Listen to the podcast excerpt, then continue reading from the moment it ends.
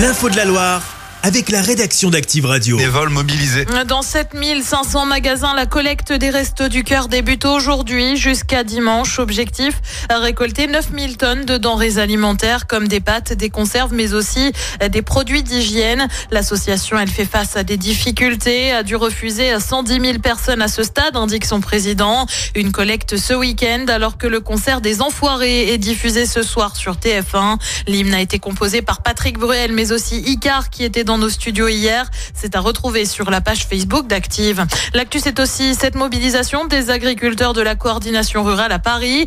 Des tracteurs étaient présents ce matin au niveau du rond-point de l'Étoile et des Champs-Élysées. Ils dénoncent notamment un accord de libre-échange avec le Chili et le Kenya.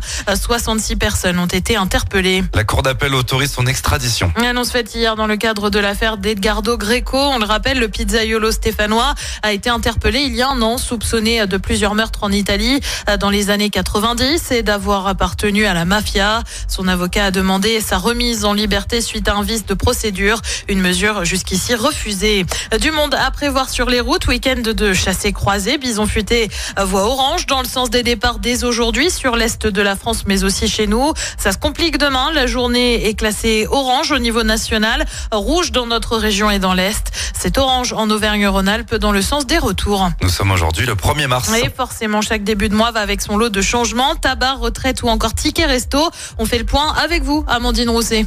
Ce 1er mars est marqué par une nouvelle hausse du prix du tabac de 50 à 75 centimes. Ça ne touche pas toutes les marques. Les cigarettes Camel sont épargnées contrairement au Lucky Strike bleu. Le paquet classique passe par exemple de 11,50 euros à 12 euros. Autre changement, ça concerne cette fois les pensions de retraite complémentaires Agir Carco. Rappelez-vous, en janvier dernier, le seuil du revenu fiscal de référence avait été revu à la hausse d'environ 5%. Conséquence, votre taux de CSG, la contribution sociale généralisée, a soit augmenté. Dans ce cas, vous devriez être régularisé ce mois-ci. En revanche, si votre taux a baissé, vous avez été remboursé ces dernières semaines pour les cotisations sociales prélevées en trop. Enfin, si vous aviez des tickets restaurants dématérialisés de 2023, ils ne sont plus valables, mais votre solde devrait être basculé sur celui de cette année. Les infos sont à retrouver sur activeradio.com. Un mot de foot et la logique respectée en Coupe de France. Les Rennais se sont imposés hier soir à Geoffroy Guichard en quart de finale. Victoire 3 buts à 1 face au Puy.